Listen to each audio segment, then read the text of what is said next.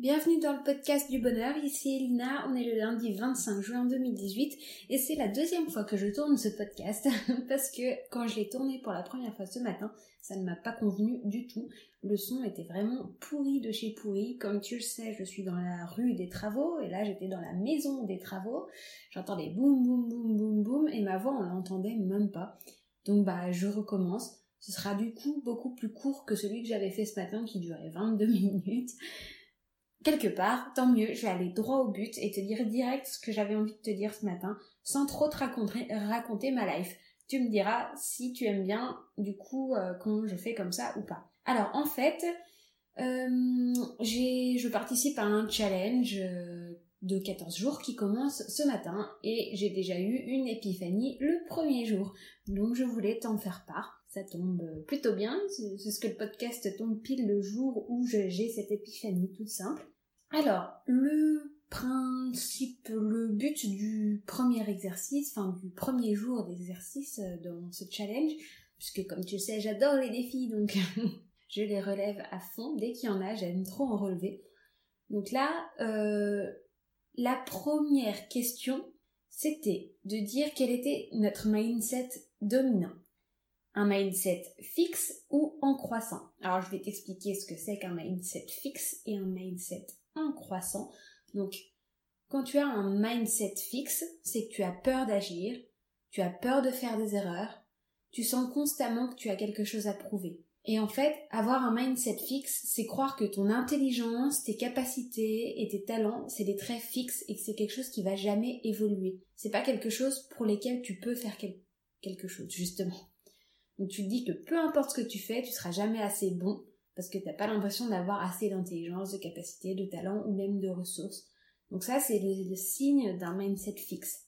Ça arrive à tout le monde d'être dans ce mindset-là, hein. d'avoir peur d'agir, d'avoir peur de faire des bêtises, de sentir constamment qu'on doit prouver quelque chose aux autres. Ça arrive à tout le monde. Je pense que tu en fais partie ou tu en as fait partie au moins une fois dans ta vie. Maintenant, passons au mindset croissant. Donc avoir un mindset croissant, c'est croire que l'intelligence, le talent et la capacité peuvent être développés par le dévouement, l'éducation et le travail acharné. Donc les signes d'un mindset croissant, c'est qu'on adore apprendre, qu'on s'accepte tel que l'on est, euh, qu'on a, un esprit de résilience pour créer et réinventer sans cesse, et enfin qu'on n'a pas peur de faire des, des erreurs ou d'échouer, parce qu'on sait qu'on apprendra en cours de route et qu'on va s'améliorer à chaque fois. Donc la première question était de savoir si j'avais un mindset dominant, enfin si mon mindset dominant était fixe ou en croissant. Alors, le mien, il est en croissant parce que j'aime apprendre, je m'accepte tel que je suis, j'ai un esprit de résilience pour créer et réinventer, et j'ai pas peur d'échouer parce que je sais que je vais apprendre. Mais ça, c'est mon mindset dominant habituel. Et là, dernièrement, va savoir pourquoi, j'ai plutôt un mindset à tendance fixe dernièrement. En fait, c'est depuis que je suis enceinte, on appelle ça, euh, je sais pas comment on appelle ça, mais en gros, je suis en train de faire mon nid et du coup, je stresse pas mal pour euh, le futur. Et donc, j'ai des peurs et notamment une énorme peur de mal faire.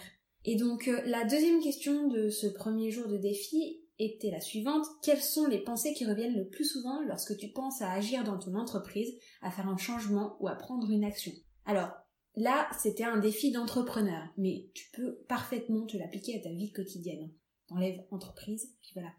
Quelles sont les pensées qui reviennent le plus souvent quand tu penses à agir dans ta vie, à faire un changement ou à prendre une action?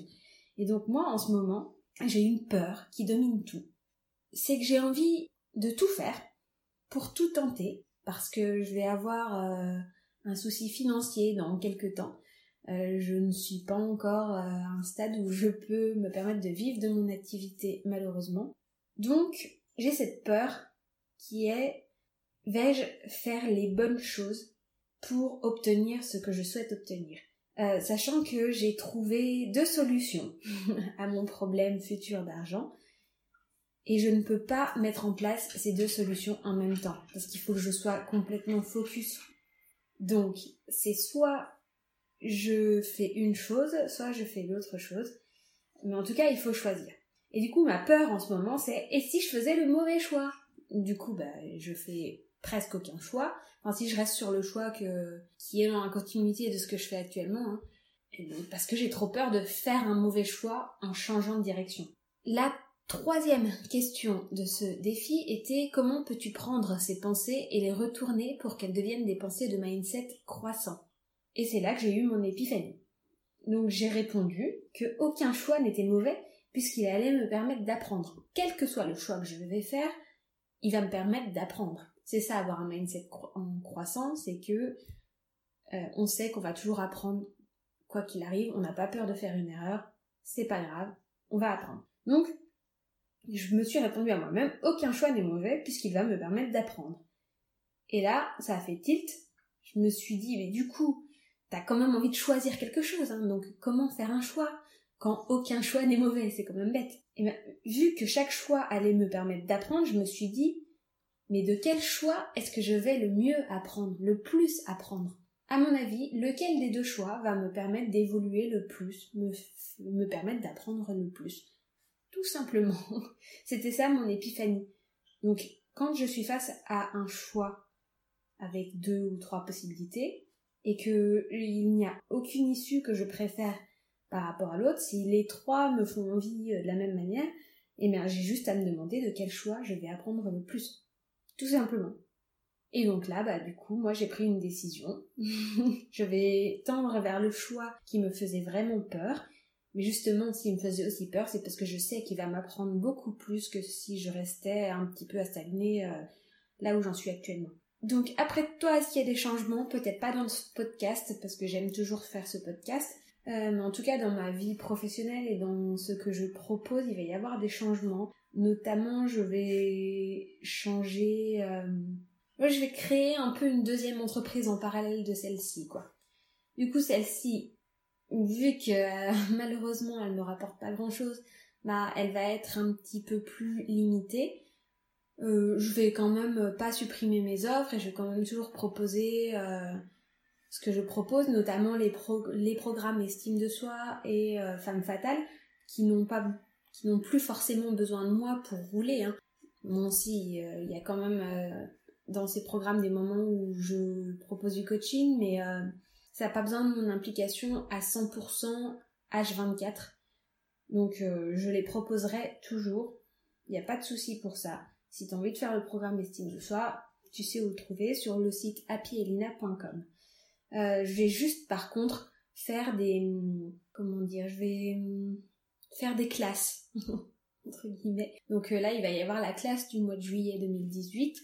Euh, le 23 juillet, je vais lancer le programme Estime de soi qui va durer trois semaines. Et en fait, je veux le lancer en une seule fois. Et je veux pas que les gens ils puissent y avoir accès au compte-goutte parce qu'en fait c'est ça qui fait euh, que c'est le bordel. Donc euh, maintenant il va y avoir des dates d'ouverture. À telle date euh, le programme commence et à telle date il se termine.